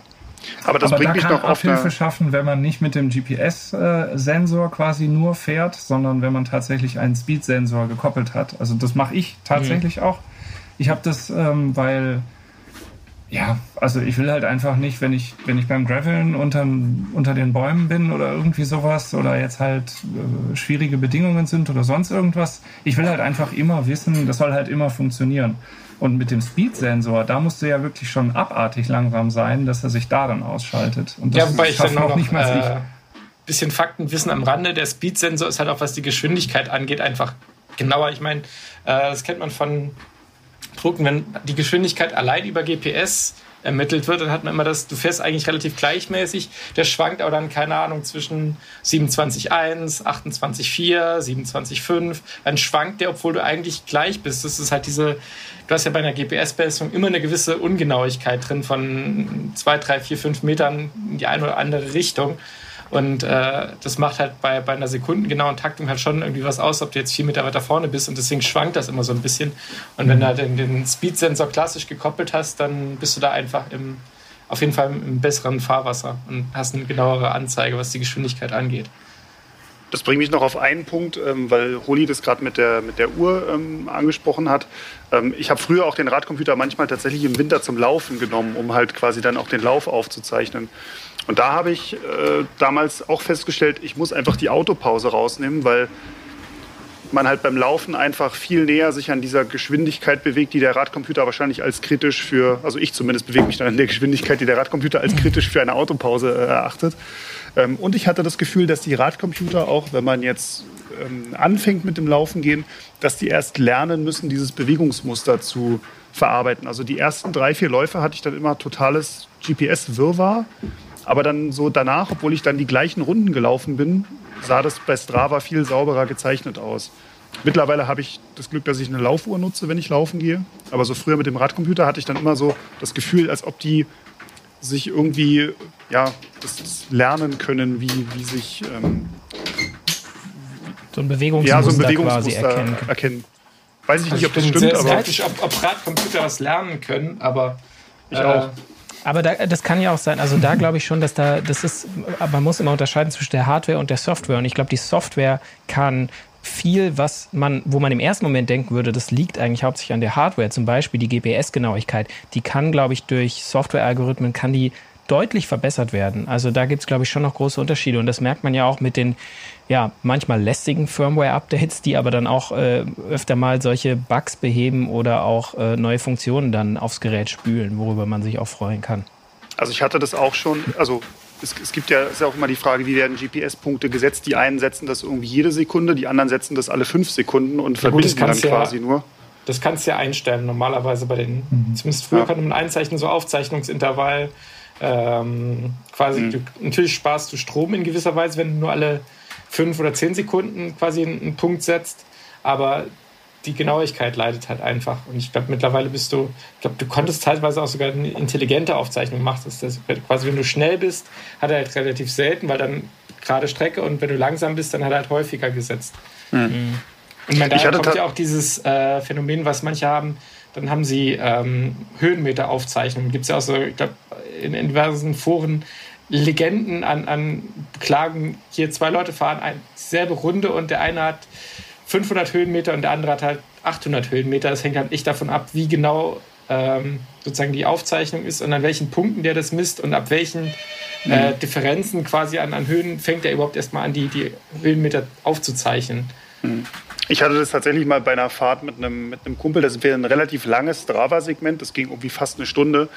Sind wir halt Vollgas gefahren und ich bin halt extra noch so ein paar Sekunden hinter ihm reingefahren in das Segment, damit ich halt am Ende irgendwie die bessere Zeit habe. Und wir sind am Ende wirklich nebeneinander rausgekommen. Also ich war faktisch gesehen schneller, aber Strava hat hinterher gesagt, ja, der andere war fünf Sekunden schneller. Also weil da einfach durch das Setzen der GPS-Punkte das einfach zu meinem Nachteil, ähm, zu, zu meinem Nachteil war. Ja, da muss man sich vielleicht dann nochmal genau, genau schlau machen und gucken. Tour de France liegt, aber auch da ist falsch, falsch gemessen. Du, du, du, hast einfach nur vergessen falsch aufgezeichnet. Wir haben jetzt ganz viel über Wahoo und ähm, Garmin gesprochen, aber es gibt ja auch noch andere Radcomputer. Lass uns die auch nochmal, äh, vielleicht nicht in ganz der Breite, aber trotzdem noch abhandeln, äh, damit sich da niemand übergangen fühlt. Also wir haben vorhin schon genannt, der Klassiker, den man früher so hatte als Kleinradcomputer, Sigma. Ähm, diese Kleinradcomputer gibt's auch noch, aber Sigma hat ja auch ein ein ja ein smartes Gerät, also mit GPF-Aufzeichnung und, und, und Kartenmaterial. Ich glaube, Moritz, du hattest damit schon mal Erfahrung ja, und nicht nur ein smartes Gerät, sondern die haben ja eine ganze Auswahl an GPS-Computern und jetzt genau, gerade jetzt auch, auch nochmal nachgelegt. Ähm, aber das Topmodell ist natürlich der ROX 12, ähm, der jetzt seit einigen Jahren, ich glaube seit zwei, drei Jahren oder so am Markt, drei Jahre mhm. wahrscheinlich eher. Mhm. Ähm, und der ist ja schon auch auf einem Niveau wie die anderen. Ein bisschen günstiger, glaube ich, im Preis, ähm, aber ähm, was die Funktionsvielfalt angeht, auch ähm, braucht er sich wirklich nicht zu verstecken. Ähm, was für mich persönlich so ein bisschen gegen den äh, gesprochen hat, war, dass der halt ein riesen Gehäuse hat, aber eben die Displaygröße da nicht wirklich mithält. Also du fährst relativ viel Rand durch die Gegend und ähm, es ist, äh, ja, also das kennt man halt von anderen dann ein bisschen anders und vielleicht ähm, werden sie da auch bei der nächsten Produktgeneration ähm, aufrüsten. Was ich sehr, sehr schön finde, ist ein ganz, also so ein tolles äh, Farbdisplay, ähm, also wirklich eine tolle Kartenansicht. Ich habe ja gerade eben gesagt, dass ich gerne auch einfach nach Karte fahre. Ähm, also da wirklich gar nichts, gar nichts zu ähm, meckern. Was mein Hauptkritikpunkt war, ähm, das Gerät, also wenn du, wenn du da unterwegs bist und du bist jetzt gefahren und du bist vielleicht auch sogar äh, nicht zu Hause in deinem eigenen ähm, Heimnetzwerk, im Heim-WLAN, ähm, wo der Computer sich dann auch einloggt und quasi sofort die äh, Strecke hochlädt, wenn du irgendwo im Urlaub bist oder du bist zur Arbeit gefahren oder irgendwie sowas. Du musst dann immer den Umweg gehen über das ähm, persönliche, über den persönlichen Hotspot. Also du musst quasi das Gerät über dein Smartphone mit dem Internet dann verbinden und dann kann der Sachen hochladen. Und das fand ich immer ein bisschen, bisschen stressig. Und wenn wir ehrlich sind, es geht ja doch hauptsächlich darum, äh, also es geht nicht darum, das am Ende bei Strava zu haben, aber wenn man es am Ende, wenn man es auswertet, wenn man es auswertet, äh, die Tour oder so, das mache ich mittlerweile ausschließlich über Strava oder äh, mhm. andere vielleicht auch über andere äh, Plattformen. Ähm, und wenn man da dann XY äh, Handgriffe für braucht, bis man, bis man das, äh, den gefahrenen Track dann da hat und dann analysieren kann, das, äh, ja, das finde ich, das, das stresst dann halt so ein bisschen. Vorteil bei ähm, Sigma allerdings fand ich sehr viele Sportprofile, die man anlegen kann. Das ist nämlich ein großer Nachteil bei Wahoo. Da hast du halt eine Person quasi, einen Nutzer, einen mhm. Computer. Und wenn du jetzt äh, zwei Halterungen hast für zwei verschiedene Räder oder sogar drei, dann musst du dir quasi selber deine ähm, deine alternativen Ansichten anlegen, weil du hast ja vielleicht beim Mountainbike nicht den ähm, Powermeter, den du aber beim Gravelbike hast und am Rennrad. Das heißt, damit du da kein leeres Feld dann rumfährst, ähm, habe ich mir da dann auch einfach eine andere Ansicht an, angelegt und da musst du dann immer hinscrollen und so. Und bei der Auswertung, das wird nicht sofort nach Fahrrad kategorisiert, sondern äh, das ist halt ein Einheitsbrei. Und ähm, ja, da ist Sigma dann doch deutlich besser aufgestellt.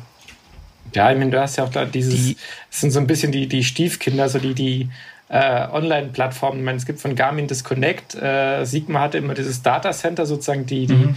Web Wobei ich das mag. Das hat auch eine richtig coole ähm, äh, Funktion, um die Touren zu planen. Genau, also. Gibt es aber nur, gibt es nicht als App, wenn ich das richtig weiß, oder das Sigma Data Center, sondern es gibt es nur als Web quasi Version. Aber es gibt jetzt auch eine, also es gibt auf jeden Fall auch eine Sigma-App und jetzt gibt es auch noch mal eine neue okay. App, die diese Kartenfunktionen auch aufnimmt. Genau, weil das ist ja immer okay, so das, ne? sozusagen der, der erste Anlaufpunkt. Ich glaube, den in der Form gibt es den bei Wahoo, gibt's, weiß gar nicht, ob es das da gibt.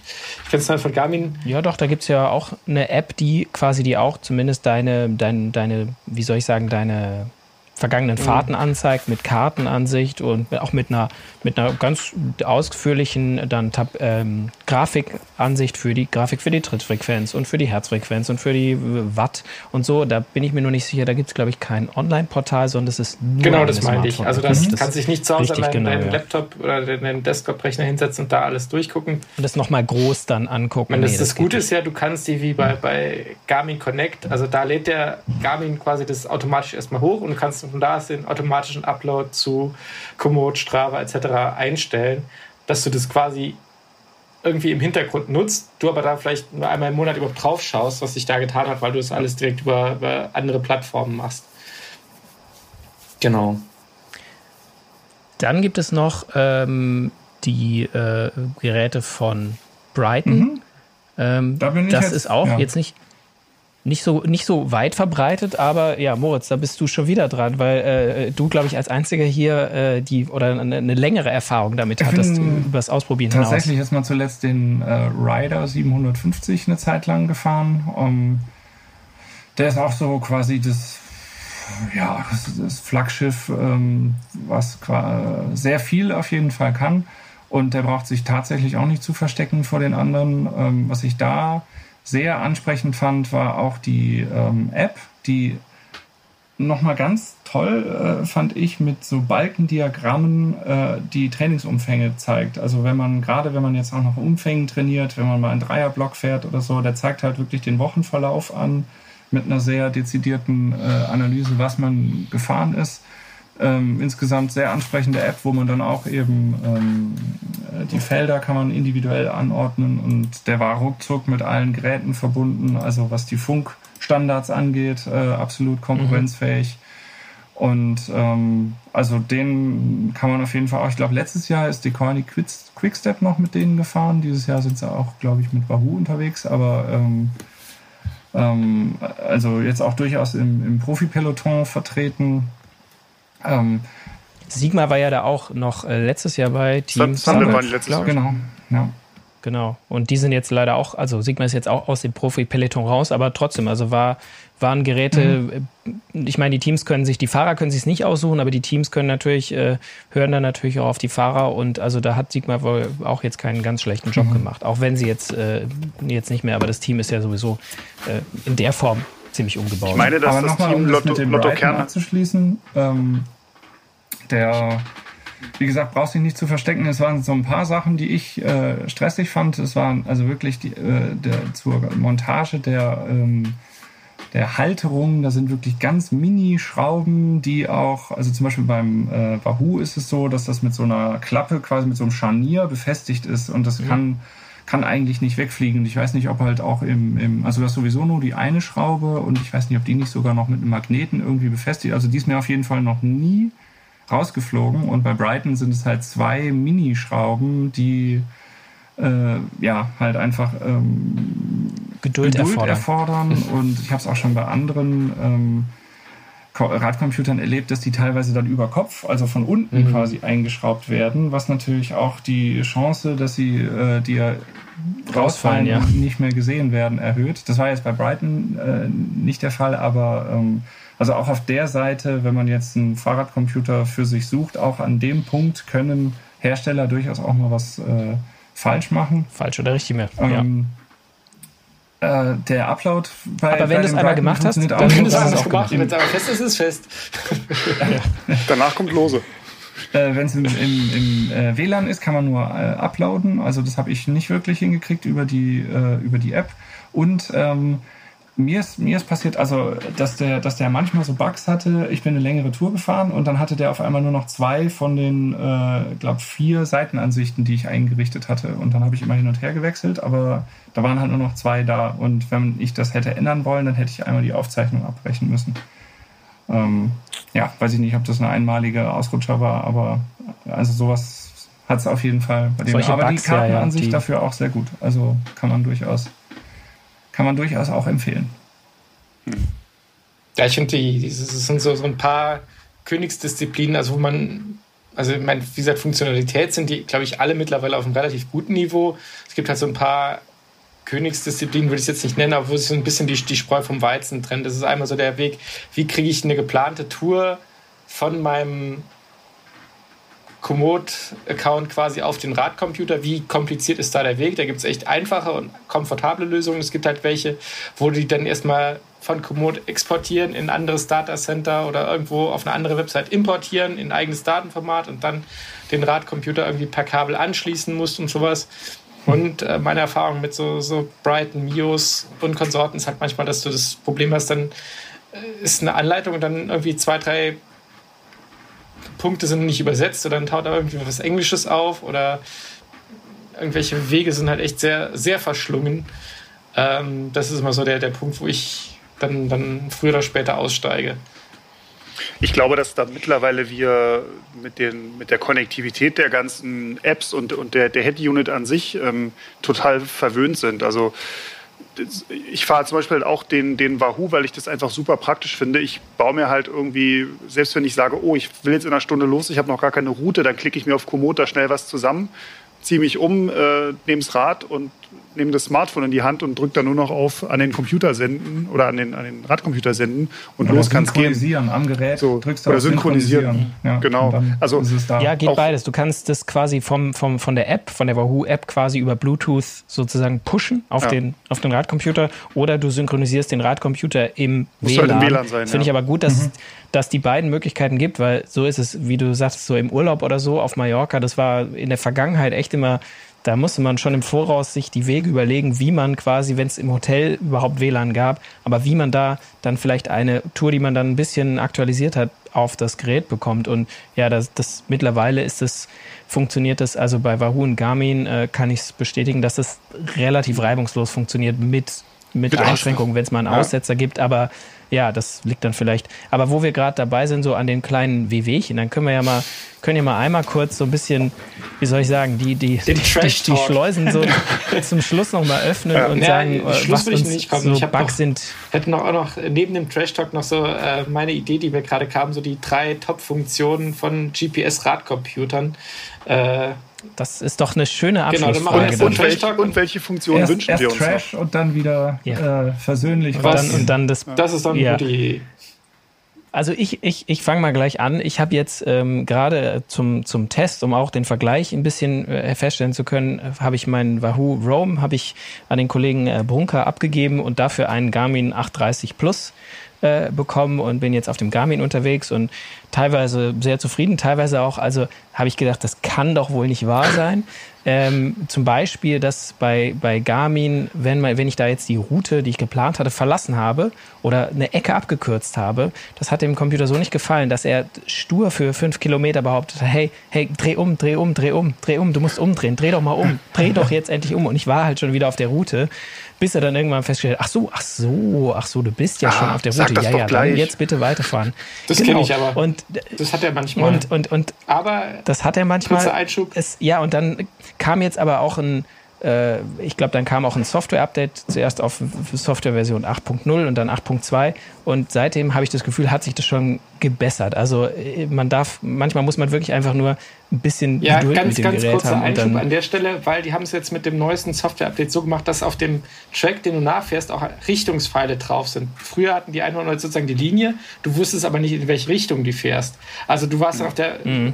Strecke und wusstest nicht, fahre ich jetzt rechts rum oder links rum. Also ich kenne das bei mir zu Hause, wenn ich dann losfahre, gibt es so zwei, drei Richtungen und du weißt nicht, fährst du jetzt hier rechts oder links? Ist es sozusagen links, die, wo du zurückkommst oder rechts? Also das hilft dann mit den Pfeilen schon. Ich und das war bei Wahoo äh, schon, schon immer insofern besser, dass sie quasi das von Anfang an gemacht hatten. Sie hatten zumindest so die nächsten fünf Kilometer war die Linie keine durchgehende Linie einfach, sondern tatsächlich so eine, eine äh, einfach so ganz, von äh Pfeilen. Ja. Von, von so Dreieckspfeilen, mhm. genau. Also wo man auf jeden Fall nicht, äh, sei denn, wenn du jetzt einen riesen Abkürzung genommen hast und quasi wirklich irgendwie 20 Kilometer der Tour übersprungen hast, dann bist du vielleicht auf eine, auf eine durchgezogene Linie gekommen. Aber dann konntest du, wenn mit ein bisschen rauszoomen, auch noch sehen, ach ja, okay, von da hinten kam die Linie sozusagen und ich fahre jetzt hier links lang. Ähm, aber da war immer dieses, diese, diese Richtungspfeile waren schon angegeben, fand ich auch. Äh, aber wie gesagt, also ja, das wurde jetzt nachgezogen äh, bei Garmin und jetzt hat es diese eigentlich ist eine Kleinigkeit, die einen aber dann schon mal irgendwie so ein bisschen ja, nerven kann, äh, äh, wenn man weiß, es geht auch anders bei, bei, beim anderen Hersteller. Äh, ich hatte es auch zum Beispiel zwischenzeitlich für eine dieser Softwareversionen, die sich dann selber geupdatet hat, dass die der Rest der Route mir einen fantastischen Wert, also die quasi bei einer Route, die ich gefahren bin, die Distanz zum Ziel war ein absoluter, waren dann 54.728 Kilometer, wo ich dachte, ja, okay, wenn du dreimal um den Globus fährst, vielleicht kommt das dann raus, hm. aber wo ich auch gesagt habe, naja, ich weiß, die Route ist 45 Kilometer lang und ich bin 22 gefahren, das kann ich jetzt gerade noch ausrechnen, aber das ist einfach so was, wo ich erwarte, dass das funktioniert. Und mittlerweile funktioniert es auch. Ich muss tatsächlich auch äh, meinem, meinem Lieblingsgerät, dem, dem Wahoo, äh, einen leichten Abzug in der, in der Note geben. Ich fahre ja zurzeit den, den neuen Bolt und bin den dann wirklich bei der ersten Fahrt mal im direkten Vergleich gegen meinen alten gefahren. Dann habe mir die beide quasi an den Lenker montiert und bin dann auch ähm, eine Strecke gefahren oder durch, durch, durch eine Gegend, die ich noch nicht kannte und bin dort durch ein Wohngebiet gekommen, wo man wirklich viele kleine, enge Straßen ähm, dicht an dicht hat und habe mir dann jeweils die Karte aufgemacht und habe wirklich auf dem neuen, mit dem Farbdisplay, war das irgendwie so undeutlich und auch so, so, so nur ganz dünn grau, diese kleinen Straßen, dass ich wirklich so ganz, ganz nah ranzoomen musste. Äh, muss ich jetzt hier links oder die nächste oder, oder doch irgendwie die danach? Und dann habe ich rüber auf den alten Wahoo geguckt und da war sofort klar, ah ja, die dritte links. So. Also das also, eher grobschlächtige kann auch gut sein. Genau, ja. Also es ist nicht alles, was neu ist, ist auch immer besser. Auch wenn bei How I Met Your Mother Barney Stinson New immer is predigt. Always better. New is always better. ja. Gibt es sonst noch einige Sachen, wo ihr euch richtig drüber so, soll ich mal meine, meine, meine also, große GPS-Erfahrungs- Worst-Case-Liste hervorholen. Die Büchse der Pandora einmal ja. kurz öffnen. Ja, ja. Ich mein, man, man hat ja schon, schon viele Sachen von, lass dich äh, also die, vor allem die größeren können ja auch routen. Äh, ich habe die Erfahrung gemacht, auf die, dieses Routing von den Computern kann man sich halt leider nicht immer verlassen. Also ich hatte schon, dass der mich dann auf irgendwelche Kraftfahrstraßen lotst. Ähm, das war jetzt kein Garmin und kein Wahoo, sondern das war ein Falk, die es ja früher auch mal gab. Die sind irgendwann insolvent gegangen. Ich habe eine Ahnung warum. auf jeden Fall, äh, der lotste mich auf eine Kraftfahrstraße für, für einen Test, also vierspurig. Und dann bin ich halt abgebogen, weil ich dachte, okay, da will ich nicht hin. Dann poppte da auf so, äh, Route wird neu berechnet. Da dachte ich, super, der lotst mich jetzt da rum. Ich folgte der Route und der führte mich genau wieder auf die Kreuzung, wo ich wieder auf die vierspurige Straße hätte fahren sollen, wo ich auch dann so kurz davor war, das Ding irgendwie in die, in die Pampa zu pfeffern. Also das sind dann so, so Dinge, die dann nerven. Genauso wie es auch immer wieder, ich, ich weiß nicht genau, woran das liegt, dass dann irgendwie so ein GPX-Fit-File irgendwie kompromittiert ist. Irgendwie irgendwas funktioniert nicht. Irgendein Time-Stempel funktioniert nicht. Und dann weigert sich Strava hartnäckig, das Ding zu akzeptieren. Und du lädst es dann hoch und dann gibt es dann auch in Foren tausend Anleitungen, wie man irgendwelche defekten äh, Fit-Files oder, oder GPX-Files irgendwie reparieren kann. Bei mir hat noch nie was funktioniert. Flicken kann, mhm. zusammenfügen kann. Oder, ja. Dann ist man irgendwie ich habe es früher versucht, dann hast du irgendwie zwei Stunden Pause dazwischen aufgenommen, willst sie aber da rausnehmen und du kriegst es aber nicht zusammengestempelt oder hast dann, machst dann diese Dateien auf und dann sind irgendwie ein, ein, ein Wust an GPS-Positionen mit Time-Stempeln und dann musst du irgendwie da was rausdengeln oder hast irgendwie, manchmal zwischendrin hatte ich dann schon so einen astronomischen Höhenwert, dann war ich auf einmal auf 10.000 Meter Höhe, wo ich denke, hä? Aber du kriegst diesen einzelnen Wert dann nicht raus und der verhackt dir halt komplett deine, deine Aufzeichnung. Also das sind dann so Dinge, das ist eine schöne 100 Kilometer Tour und, und, und und dann war sie, dann einfach ist sie nichts wert, weil sie nicht richtig angezeigt Richtig, wird du kannst dein, nicht die, die, die verdienten Kudos für deine Anstrengung dir abholen, weil irgendwie das Ding kompromittiert ist. Äh, das ist so ein... Ich, also, ich, hatte, ich hatte da auch mal einen, ganz strangen Fall, ähm, das muss 2014 oder 2015 gewesen sein. Und ich habe damals noch mit meinem alten Edge 500 aufgezeichnet, bin mit einem Kollegen zusammengefahren. Das war wirklich so Sonntag früh. Ähm, es war ein heißer Tag, deswegen sind wir richtig früh gefahren. Und dann habe ich mich gewundert, so, hä, wieso, wieso wird das bei ihm bei Strava angezeigt, bei mir aber nicht? Und irgendwie, das ist doch aber hochgeladen, wieso, wieso sehe ich das nicht? Und dann habe ich irgendwann Wochen später durch, durch Zufall irgendwie diese Datei in der Hand gehabt und habe gesehen, da ist irgendwie das Datum im Jahr 2080. Mhm, hatte also der hat quasi ein falsches Datum angelegt und Strava kann ja nur bis heute quasi anzeigen und das, was in der Vergangenheit war. Das konnte ich dann Die glücklicherweise mit. funktioniert noch nicht. Ja, die funktioniert noch nicht. Mhm. Und äh, ich konnte dann zum Glück mit einem dieser Online-Tools dann das Datum anpassen und hatte dann quasi Wochen später konnte ich die Fahrt dann bei Strava hochladen. Habe natürlich, glaube ich, bis heute keinen einzigen Kulo darauf bekommen. Aber das hatte ich auch mal. Da bin ich, habe ich einen Fehler gemacht, habe ich das, den Garmin eingeschaltet und bin losgefahren, bevor er die GPS-Position hatte. Dann hatte der scheinbar, ich weiß nicht warum, noch nicht die korrekte Uhrzeit und das korrekte Datum, weil das zieht er sich ja meistens auch über den Satelliten drüber. Mhm. Und dann habe ich auch das Ding hochgeladen, es tauchte nicht auf und ich dachte, was ist denn da los? Hat doch alles geklappt. Und dann habe ich irgendwann gesehen, dass der das vor, also, keine vor ein paar Monaten war auf einmal eine neue Tour hochgeladen, wo ich dachte, hä? Mhm. Also er hat das echt mit einem falschen Datumstag quasi gehabt. Das musste man auch wieder irgendwie fixen. Also es sind so Kleinigkeiten, die dann echt nerven können. Und Stichwort GPS, ich hatte es auch schon, äh, du kannst ja bei, bei Garmin, ich weiß nicht, wie es bei Wahoo ist, kannst du ja aussuchen, welche GPS-Aufzeichnung du haben möchtest. Also du kannst ja bei, bei Garmin kannst du aussuchen nur GPS, du kannst GPS und Klonas, also das ist russische mhm. GPS-System und Galileo, das ist ja dieses europäische. Ich, natürlich mhm. ganz europäischer Patriot, habe halt gesagt, okay, GPS und äh, Galileo. Äh, hatte ich aber dann ein paar Mal das Problem, dass dann die Position, keine Ahnung, so 300, 400 Meter irgendwie verschoben war. Also ich fuhr dann so schön im Wald neben der Straße her, aber nicht da, wo ich mhm. gefahren bin. Und es war dann echt nicht. Also ich habe dann mal versucht rauszufinden, wie das eigentlich funktioniert. Ob der sozusagen auf das Galileo nur dann zurückgreift, wenn das GPS-Signal aus irgendeinem Grund ungenau ist, oder ob der automatisch aus den beiden GPS-Positionen, also von GPS und Galileo, sozusagen den Mittelwert berechnet. Sprich, wenn sozusagen das Galileo verhauen ist, weil dann habe ich recherchiert, dass es da irgendwie ein Problem gab, irgendwie mit den Satelliten, wenn das äh, mhm dass der quasi dein GPS-Signal rüber Das ist sozusagen ein, ein, ein schlechtes äh, Galileo-Prinzip äh, oder eine schlechte Galileo-Position, die deinen normalen Track, der über GPS klassisch funktionieren würde, einfach verhaut. Ich habe es dann umgestellt auf, auf GPS und Klonas und seitdem funktioniert das 1A. Also es war echt so ein Galileo-Problem. Ich weiß nicht, ob es immer. Auf die Russen ist halt verlassen. Ja, ich weiß halt nicht, ob es mittlerweile ist. Ich muss mal ausprobieren, ob das so. Aber es ist halt dann doof, wenn du irgendein Segment fahren willst und der legt dich halt dann in den Wald. Über einen Aspekt, ähm, den diese ganzen GPS-Computer äh, ja können, oder viele zumindest, haben wir noch gar nicht gesprochen. Und das ist vielleicht eine kleine Überleitung äh, zu den drei den Wünschen, Wünschen und, Träumen. und, Träumen. von Brunki. Wo ich, ich hoffe, ich nehme dir jetzt nichts weg, aber was, was die, äh, was manche ja können, was sehr sinnvoll ist, ist diese Funktion des Live-Trackings, dass man halt Definitiv. und der äh, Sturzerkennung. Und Ganz das wichtig. ist natürlich ähm, durchaus auch schon ein Sicherheitsaspekt. Ähm, also vor allen Dingen jetzt hier Brunki und ich als die jungen Väter in, ja, bei den anderen kommt es nicht drauf an, mein Gott, ob ihr irgendwo ich wollte gerade sagen, meine Frau äh, in den Büschen freut sich da auch ist drüber. völlig schwumms. Okay, dann nehme ich das zurück. Also für alle hier relevant, dass die Liebsten, die zu Hause bleiben, natürlich auch ganz gerne äh, eine gewisse Sicherheit haben wollen. Wo ist der äh, Mensch denn? Und vor allen Dingen, wenn er länger nicht zurückkommt. Wo bleibt der Alte? Wo bleibt er und wo liegt er vielleicht wieder rum, wenn er sich auf die Nase gelegt hat. Und dieser zweite Aspekt eben die Sturzerkennung, also wenn das Gerät etwas äh, realisiert äh, oder meint wahrzunehmen, was er für, für einen Sturz hält, dann bietet er an, eine Notfallnummer zu kontaktieren, inklusive Zusendung des GPS-Standorts. Es sei denn, man, es sei denn, man er macht sagt, es, wenn man es, es nicht denn, abbricht. Man sagt äh, innerhalb von 30 Sekunden, glaube ich, genau. schon alles in Ordnung. Mhm. Und das sind natürlich zwei ähm, sehr, sehr tolle Features. Klass, klassische Radfahrersyndrom. Du, du machst dich lang, äh, der Radler sagt, oh, soll ich einen Notfall los? Nee, nee, alles gut, ich fahr weiter. Ja.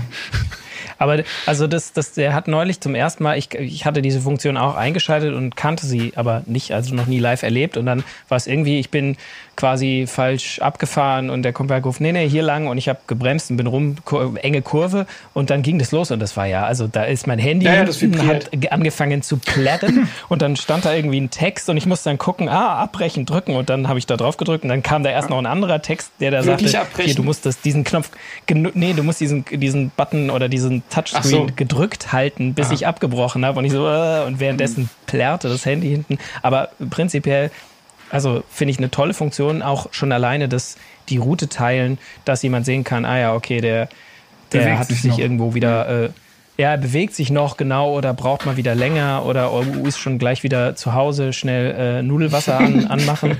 Und ähm, das können aber. das hast du gesagt.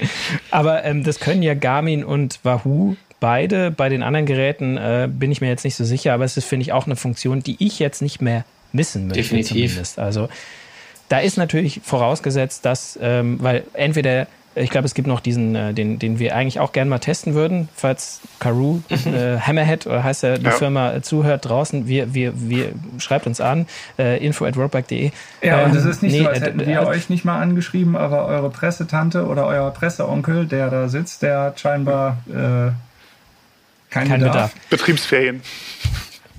Nee, ich, ich wollte den, das Gerät nur erwähnen, weil das hat quasi, da kannst du eine SIM-Karte reinstecken und das hat ein Android-Betriebssystem, also das kann quasi selber ins mobile Datennetz, ähm, um die Touren zu übertragen oder um die Strecke zu teilen. Alle anderen äh, Radcomputer müssen sich mit einer App mhm. verbinden und das Handy quasi schickt dann die Position und den Track quasi ins Internet, weil der Computer alleine kann das nicht. Da musst du also dein Handy dabei haben und gekoppelt haben. Genau. Das wäre doch eine Funktion, die man sich wünschen könnte. Oder sollen wir jetzt mal. Brunki, du hattest schon drei angekündigt, die du als systemrelevant erachtest. Ja, also das systemrelevant ja. ist jetzt ein bisschen äh, zu viel gesagt, aber ich finde, es gibt halt schon so ein paar Funktionen, die echt, die ich richtig, richtig gut finde, die ich nicht missen möchte. Also wie gesagt, dieses Live-Tracking war eine davon. Also sowohl als derjenige, der unterwegs ist, weiß, okay, sozusagen Big Brother is watching you. Also wenn dir irgendwas passiert und du stürzt, ähm, dann ist jemand da. Das habe ich auch meinem, meinem Vater irgendwie anempfohlen, dass das ein guter Kunde ist. Das war so ein klassischer, ich habe doch meinen alten Radcomputer, der funktionierte noch. Äh, was soll ich denn mit dem neuen GPS-Kram? Und da kenne ich mich nicht aus. Und die haben gesagt, ey, du bist halt über 70, wenn mal irgendwas ist. Äh, dann weiß halt sofort jemand Bescheid, dass du dich lang gemacht hast und nicht nach zwei Stunden, ups, der Kerl ist immer noch nicht wieder da. Ich gehe ihn mal suchen, mal gucken, mhm. wo der irgendwo ist. Ich schaue mal die üblichen, mhm. das ist halt einfach mhm. definitiv sicher. Und ich merke es halt auch aus der anderen Warte, wenn der andere unterwegs ist und du selber gucken kannst, ah, wo ist er denn? Ah, alles gut. Und man hat einfach so ein, einfach ein besseres Gefühl. Äh, zweite Variante, ich finde halt echt dieses, äh, bei Garmin gibt es das, äh, so dieses äh, Group-Funktion. Also kannst du sozusagen dann mit mehreren Garmin-Geräten dich zusammenschalten, dann siehst auf deiner Karte, wo sich die anderen bewegen. Das ist eigentlich auch ganz mhm. witzig und ganz nett. Ähm, Kann am Berg natürlich auch extrem äh, frustrierend sein, wenn man nicht nur in der Real World, sondern auch noch auf der Karte angezeigt bekommt, dass alle anderen vor einem sind. Ja, aber. Wenn man nicht die ganze Zeit denkt, ach, die sind sicher nur eine Serpentine weiter und deswegen sehe ich die nicht mehr und dabei sitzen die schon oben äh, bei, beim Kaiserschmarrn in der Hütte. Ja, aber ich meine, das, das kennt ja jeder sozusagen Motto, äh, am Berg ist, ist freie Fahrt, jeder fährt sein Tempo und du hast dann einen Überblick, wo die anderen denn sind, ob der jetzt noch fährt oder ob der halt dann, also dass du es wirklich dann auch unterwegs siehst. Äh, okay, der hat einen Pannen, eine Platten, braucht vielleicht Hilfe oder sonst irgendwas und, und du hast ihn einfach im Blick und weißt, der, der fährt zwar langsam, aber ist okay. Also das ist also der Wahoo kann das auch. Ähm, der zeigt dir sogar manchmal Leute an, die du gar nicht kennst oder gar nicht sehen willst. Ähm, wenn man das nämlich nicht ausstellt, quasi aktiv, dann wird man für quasi andere in der Nähe befindliche Leute einfach auf deren Karte angezeigt. Das man, man, ist, sieht äh, aber nur den Vornamen und ich wollte mir schon immer mal den Spaß machen, aber ich habe mich noch nie getraut, dass wenn mir mal einer entgegenkommt, dass ich irgendwie dem nur zurufe, grüß dich Thomas. ja. Und der da ganz schön äh, aus der Wäsche guckt, woher er nochmal diesen komischen langen Typ woher, da woher kennt, kennt mit den. Ja. ja, und dann. Also ich finde. Meine, ja, meine dritte Funktion ist halt echt auch so dieses. Ähm, was du bei, bei Garmin hast, ähm, wie heißt es? Diese Steigerungsanzeige. Äh, so, ja, ja. Ah, Climb Pro. Climb, Climb, Climb Pro, Pro, genau, das ist es. Weil dann, wenn dich dann irgendwie, also wenn du eine Tour auf den, den Garmin lädst, dann checkt er das Ding äh, zeigt dir dann Steigungen an. Also wenn du losfährst, dann er kennt die Anstiege, sagt dann, da sind sechs Anstiege genau. irgendwie ab einem gewissen Gradient ja, das ist irgendeine Wissenschaft für sich. Länge die funktioniert die auch nicht immer ganz perfekt. Also manchmal fährst du irgendwie 300 Meter lang mit 50 Höhenmetern, also quasi nichts und der zeigt dir das als Steigung an oder macht irgendwas zwei mhm. Steigungen mit einem 100 Meter Gefälle dazwischen und dann wieder Anstieg quasi eine. Das ist irgendwie, ich glaube, von der, von der Softwareseite noch nicht ganz hundertprozentig ausgefeilt, aber da arbeiten die dran. Auch, dass man dem sagt, da kann man sagen, wie groß sollen denn die Anstiege sein, dass er die, die erkennt. Aber das finde ich halt auch irgendwie ganz praktisch, vor allem wenn dann siehst, wie viel Höhenmeter hast du denn noch. Also gerade bei, bei so größeren mhm.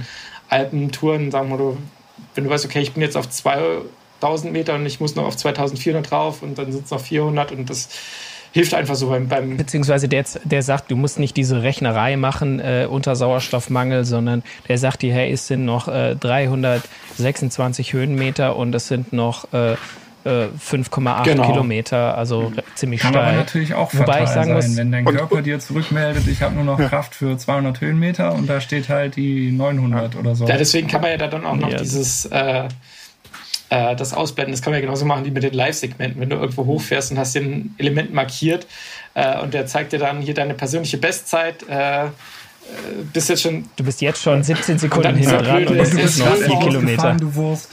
Ja, und dann zeigt dir ja auch andere, also ich weiß nicht genau, woher der das nimmt, welche anderen, ich glaube, denen, die du auf Strava folgst. Die absolute Bestzeit kann er der dir zeigt dir die absolute Bestzeit. Ja, manchmal zeigt er doch von, von Freunden auf Strava an. Also ich habe den, den S. Hohlbaum habe ich auch manchmal irgendwie mit, mit seinen Bestzeiten irgendwo im Ja, aber nur weil das die absolute so. Bestzeit ist. ich wollte gerade sagen, ja, natürlich.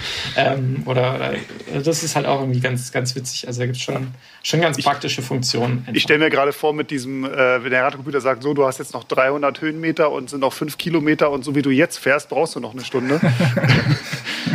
das das, das finde ich auch ganz also cool. Diese, die, ja gut, der zeigt diese kleinen Pro-Funktion. Also bei diesen Touren hast du echt diese, diese ETA-Funktion. Also im Zeit im Ziel, also bei, wenn du Touren dann hast du ja, dann rechnet der voraus ungefähr du bist um 15.34 Uhr wieder zurück oder so. Aber, Aber du musst um da den Kreis zu schließen. Wozu braucht man das? Important question. Do you nice like to have. Do you like it? ja, genau. Aber du musst ja, damit du diese Strava Live-Segmente hast, musst du sie ja bei Strava vorher dieses, dieses Herz, was vor dem, äh, sorry, dieser Stern, der vor dem genau. ähm, Segmentnamen steht, musst, musst du markiert haben. Also genau. das können die genau. Radcomputer nicht alleine, sondern du musst die Segmente selber vorher in der App ja, meine, sonst, am Desktop auswählen. Sonst Und du brauchst ein Abo. Ja, dann macht er ja sowieso. Ja, stimmt. Du brauchst bei Strava das die Mitgliedschaft. Ja. Premium-Account, ja. Aber diese, also dieses Climb Pro-Feature, ich habe es jetzt auf dem Garmin ein paar Mal gesehen. Ich habe meine, ich finde es eigentlich toll. Ich finde es manchmal, was ich nicht so toll finde, ist die Positionierung des, des, des GPS-Punkts auf dem, am Anstieg war wirklich äh, teilweise stark verbesserungsfähig noch, weil die da echt gesprungen ist, dann einfach mal den halben Anstieg hoch und sich dann wieder nicht bewegt hat. Aber generell finde ich dieses Feature total toll. Das würde ich mir für Wahoo wünschen. Ich weiß, oder ich kann, es ich glaube, eine Erklärung zu haben, weil es, warum es da nicht immer geht, weil quasi Wahoo auf zumindest auf dem aktuellen Roam, auf dem Topmodell ist nicht genug Speicherplatz, um auch das, die Höhendaten der Karten zu speichern. Das heißt, du hast immer nur Höhendaten für eine draufgeladene Tour und dann funktioniert das, glaube ich, nicht mit diesem kleinen Pro. Aber das ist auch, das ist jetzt mal sehr arg in die Tüte gesprochen. Aber das würde ich mir auch an einem Wahoo wünschen. Das finde ich ein tolles Garmin-Feature. Ja. Ähm, und und was, was Christian schon gesagt hat, also dieses, dass du Leute informieren kannst, wo du bist, finde ich toll. Und eine Karte möchte ich mhm. eigentlich auch nicht mehr missen, selbst wenn ich keine Route habe. Schon allein auch, in der Abfahrt, weißt du, natürlich guckt man da am meisten nach vorne, aber einfach um sehen zu können, hey, ist die Kurve, macht die total eng zu oder äh, ist die noch, äh, ist die weit und ähm, ich muss jetzt nicht so gleich total runterbremsen. Das finde ich ist eine, das ist auch ein mhm. Sicherheits, das gibt mir mehr Sicherheit. Also nicht um runter zu ballern ohne Ende, das mache ich natürlich nicht, ähm, sondern einfach um zu sehen, hey, ich, ich muss jetzt schon mal stärker bremsen, weil die Kurve, die wird da hinten noch enger. Gibt es noch so. ein kurzer Einwurf? Garmin auch ein witziges äh, Feature, die haben auch einen Kurvenalarm. Der warnt dich vor scharfen, oh, der ist so nervig. Der warnt dich vor scharfen Kurven. Ähm, was besonders lustig ist, auch genau, berghoch. wenn du berghoch fährst mit 10 km/h, sagt er, Achtung, scharfe Kurve voraus. Und ich so, ey, am Arsch! Bremsen! Das ist gerade nicht das Problem. Ja, und ich habe mir dann ehrlich gefragt, auch wenn ich mit, mit 70, 80 Sachen äh, irgendwie die, den Berg runterballer, dann gucke ich natürlich nach vorne und wenn dann der, der Garmin hochpiept und sagt, und ich gucke dann runter, was piept denn da? Und dann in dem Moment ist es natürlich zu spät. Also das ist, das ist so, ich habe ihn bei mir ausgemacht. Ich meine, das kannst du Gott sei Dank, weil ich dachte, ist, ich brauche es eigentlich nicht. Also bergunter will ich mich auf die Straße konzentrieren, da muss ich halt selber einschätzen können, wie scharf ist die Kurve. Das siehst du in der Karte vielleicht. Und berghoch ist es halt echt lustig, wenn du dann so mit, mit 10, 12 Sachen irgendwie auf diese Serpentine zufährst und dir sagt, Achtung, scharfe Kurve voraus. Danke. Na danke. Ich hätte noch eine Funktion, die, die ich mir wünschen würde. Ähm, ich habe die schon mal bei unserem Podcast über die, die Apps beim Rennradfahren angesprochen, aber ich fände es geil, wenn ich, wenn ich zum Beispiel eine lange Tour jetzt in den Alpen fahre, ich sage jetzt bei 120 Kilometer, dann muss ich ja zwischendurch irgendwie nochmal an der Tankstelle oder am Supermarkt oder wo auch immer Wasser und vielleicht auch Verpflegung nachkaufen. Wenn ich mir quasi, wenn ich meine Route zum Beispiel auf Komoot plane, mir die Tankstelle schon markieren könnte und sagen könnte, hey, hier ist ein Routenzwischenziel, ähm, um dann quasi bei der Fahrt nicht nur zu sehen, du hast noch 80 Kilometer, bis die Route vorbei ist, sondern du hast noch 10 Kilometer bis zum Zwischenziel sowieso. Um für mich so während der Fahrt irgendwie mich, mich daran orientieren zu können. Weil momentan ist es immer so, ich muss mir vorher dann irgendwie merken, ja, okay, da kam irgendwie bei Kilometer 40 was und dann irgendwie bei 80. Mhm. Aber ob ich das dann irgendwie nach drei Stunden und äh, schon 2000 Höhenmetern noch, noch weiß, ähm, verlangt halt auch ein bisschen extra Sauerstoff im, im Hirn. Fände ich auch ein tolles Feature. Ich meine, der, der Karoo von Hammerhead, der könnte das, weil ich sowas auch tatsächlich mal gesucht habe. Ähm, weil genau aus diesem Grund, so bei einer längeren Tour, wo du auffüllen musst oder irgendwie nochmal Wasser nachfüllen musst, einfach dann wissen zu wissen, hey, ich kann die Flasche jetzt leer machen und muss nicht irgendwie äh, sie jetzt schon sparsam trinken, weil da hinten kommt auf jeden Fall was, wo ich auffüllen kann. Oder anderes Beispiel, ich bin ja letztes Jahr bei, äh, den, den Stoneman gefahren, da hast du ja diese Checkpoints wo du dich dann quasi stempeln musst. Und ähm, mhm. wir wussten zwar irgendwann, ja, hier in Rittersgrün ist der nächste Checkpoint, aber der Ort zog sich und zog sich und zog sich und wurde schon irgendwie immer, sah schon immer mehr nach dem Ende des Ortes aus. Wir dachten schon, ach scheiße, sind wir jetzt zu weit gefahren, müssen wir jetzt nochmal zurück. Und dann kam aber zum Glück irgendwann die Tafel, ähm, aber sich vielleicht da irgendwie auch die, diese, diese Checkpoints vorher setzen zu können, um, um zu wissen, ah, okay, wir sind jetzt zwar in dem Ort, aber es sind noch zwei Kilometer bis zur Tafel. Also sozusagen auf deiner ja. Route selber irgendwie so, so POIs sozusagen setzen kannst, so Points Ge of Interest. Genau, genau. Dass du weißt, okay, hier an der Stelle möchte ich tanken, hier an der Stelle, mein, äh, ergänzend dazu wäre auch cool, wenn du irgendwie, keine Ahnung, passende, taugliche Cafés, genauso wie du auf Komoot irgendwie ja schöne Strecken markieren kannst, so hier coole Rennradstrecke, dass du dann markieren könntest, hey, hier cooles Café mit leckerem Kuchen, keine Ahnung. Also das, was mhm. wirklich interessiert. Und Radständer. ja.